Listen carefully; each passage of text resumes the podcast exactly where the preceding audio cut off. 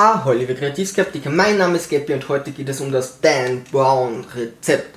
Also nicht wie man die Menschen Dan Brown macht, sondern das Rezept, äh, das quasi in seinen Büchern wiedergespiegelt wird. Vorab, ich mag Dan Brown, ich finde seine Bücher unterhaltsam und ähm, bei diesem Rezept muss man auch sofort sagen, er recherchiert wirklich gut. Also gerade bei äh, Da Vinci Code meinte er hat alles über den Heiligen Gral gelesen.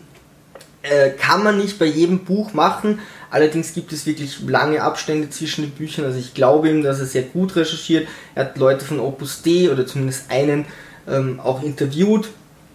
Und das ist, das ist eine, eine Grundlage von Dan Brown, sich wirklich über die, mit den Themen äh, länger zu beschäftigen.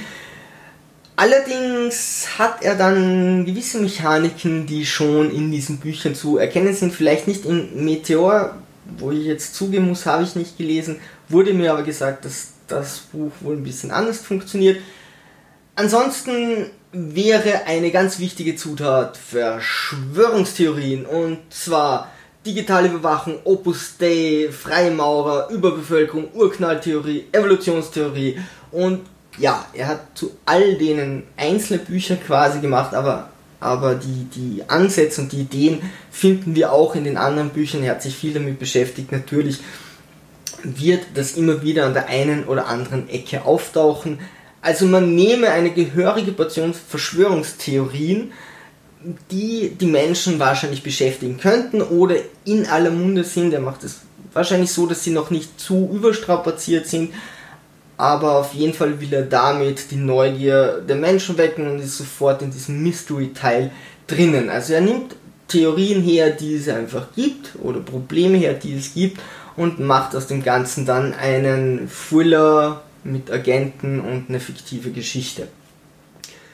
Es sind immer neue Technologien äh, dabei. Also er interessiert sich sehr für neue Technologien und nimmt die auch in seine Bücher, in seine Bücher hinein obwohl ich mir nicht so sicher bin, ob er wirklich weiß, wie diese neuen Technologien funktionieren, ob er die oft verwendet, denn was er macht, ist einfach vor ganz vielen Sachen super, mega oder hyper zu setzen. Also es ist das super Smartphone mit dem Megacomputer und das Hyper Tablet das sind alles Technologien, wo er sich denkt, wenn man dieses Wort davor setzt, dann werden die viel besser. So funktioniert das in der heutigen Welt eigentlich nicht. Wir machen kein Tablet und dann ein Hyper-Tablet. Es kommen immer wieder mal so Namen, aber wo will man danach hin und die Technik verbessert sich. Er denkt sich keine eigenen Wörter dafür aus, sondern er macht es eben einfach, er setzt einen Super davor und man weiß schon ungefähr, was er meint. Die Leute haben einfach das Gleiche, nur viel, viel besser das ist seine Technologieauffassung äh, in seinen Büchern, aber wir wissen, was gemeint ist. Ich muss nur jedes Mal schmunzeln, wenn ich wieder einen Hyper lese. Und es wird alles so präsentiert, als hätten wir noch nie etwas davon gehört. Also gerade so wie Uber erklärt er, als wüsste kein Mensch heutzutage, was ein Uber-Taxi ist. Nett, dass er es erklärt und einige Leute werden viele Sachen vielleicht auch gar nicht wissen. Er erklärt es nur so, als äh, wäre es wirklich die neueste Erfindung und die ganze Welt weiß noch überhaupt nichts davon.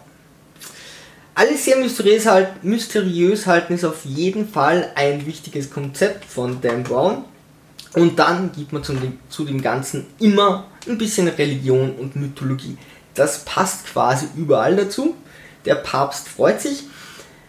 Ähm, es steht dann sehr auf die Religion gegen die Technologie, gegen den Fortschritt. Okay, gut, das ist, ist ein grundlegendes Problem.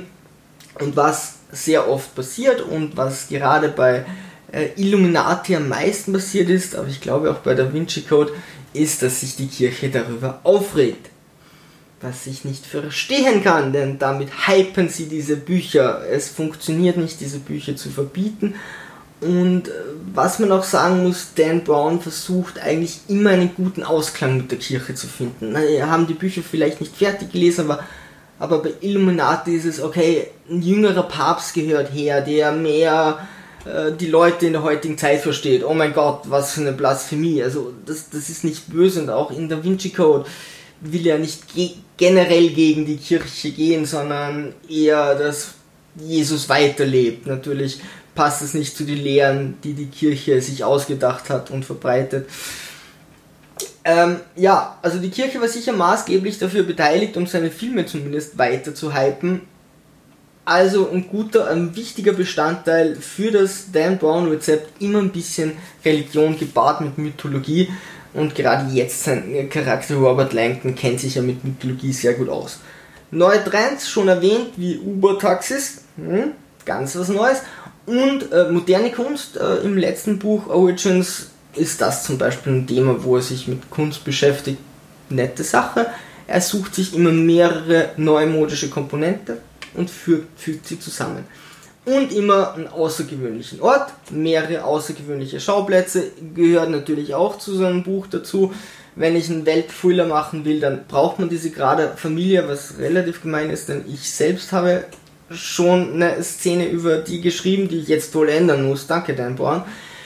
Ist natürlich eine großartige Location und was er immer macht, ist diese Orte extrem genau zu beschreiben. Vielleicht ein bisschen zu genau. Just saying. Ja, äh, da übertreibt es vielleicht hin und wieder, man äh, könnte ein Foto beilegen, wäre besser. Nee, er, er ist da sehr ausführlich zu Robert Langton, den Charakter, den er dann äh, erschaffen hat und wo er gemerkt hat, okay, das ist schön, wenn wir einen persistenten Charakter haben, wenn wir einen Charakter haben, der einfach kontinuierlich vorkommt, der sich weiterentwickelt. Frage, tut er das? Sehe ich nicht. Er, Mythologie und Rätsel sind so seins, er schwimmt gerne und er hat äh, Raumangst, glaube ich. Es kommen keine Protagonisten von vorher vor, also es ist, es ist immer Robert Langton und ich finde, er hat nicht wirklich eine Entwicklung, man kennt den Charakter, das ist aber schon alles, da verzichtet Robert äh, Dan Brown auf sehr viel, wie ich, wie ich meine, um hier ein bisschen Nostalgie einzubauen, ein bisschen Connection zwischen den Büchern, einfach nur ein Protagonist, der selbst nachdem er den Heiligen Gral oder die Nachkommen Jesu gefunden hat, immer noch der gleiche ist. Also er, er müsste sich nicht einmal die, die Entwicklung ausdenken, denn die kommt in den Büchern automatisch vor. Es ist am Ende immer noch der gleiche Robert Langton und vielleicht wieder ähm, gegen Technologie und überrascht, was es nicht alles Neues gibt, obwohl er gerade ein super, hyper, mega, hyper Tablet äh, ein ganzes Buch lang bei sich gehabt hat. Verschenkt, aber da könnte man dran arbeiten, wenn man an diesem Rezept rumschraubt mindestens ein, oh mein Gott, ich spoilere, Protagonist ist böse. Also nicht ein Antagonist, sondern irgendjemand von den Leuten um Dan Brown ist böse. Das ist so, auch wenn es, also um, um Robert Langton oder um die Hauptprotagonisten, sorry, nicht um Dan Brown, vielleicht geht es ihm privat auch so. Ja, äh, das übertreibt er ein bisschen. Also auch wenn der Hauptprotagonist selbst der Böse ist. Hauptsächlich irgendjemand, der gut ist, ist dann zumindest zum Schein böse. Das äh, lässt sich nicht verhindern, kommt leider immer wieder vor, um einen Twist zu haben, aber inzwischen denkt man ja nur mehr, wer von den ganzen Personen ist denn der Böse und nicht eine Person, sondern eher wann wird gesagt, dass der der Böse ist und wann wird gesagt, dass der der Böse ist die Überraschung ist eigentlich nur, wenn jemand gut bleibt. Denn viele, die dann gut genannt werden, äh, also viele, die gut genannt werden, sind dann böse und viele, die böse genannt werden, sind dann plötzlich gut. Teilweise ein bisschen blottlöcherig, nicht so ganz nachvollziehbar, warum sie gewisse Sätze gemacht, äh, gesagt haben, äh, die total evil und böse waren und dann sind sie eigentlich nur aus reinstem Herzen gut. Ist leider, übertreibt er das auch ein bisschen bei seinen Büchern. Und dann ist das absolute Teasing, äh, muss ihm wohl Spaß machen, muss ein sexueller Fetisch sein. Er hat sehr lange, sehr lange Ausführungen, sehr lange Beschreibungen. Die Spannungsau äh, Spannungsaufbau kann schon mal über das ganze Buch dauern, ohne irgendwie abzuflauen. Also Spannungskurve weiß, er weiß schon, was das ist, aber mh, mm, es ist, er übertreibt es ein bisschen. Dafür sind die Bücher auch dick und es ist immer ein langer Ausklang. Also das sind so die Dinge, die mich an diesem Rezept stören. Es ist schön, das alles weitläufig zu beschreiben. da könnte man aber zumindest 10, 20% weglassen, ohne dass er irgendwie diese Identität in seinen Büchern verliert.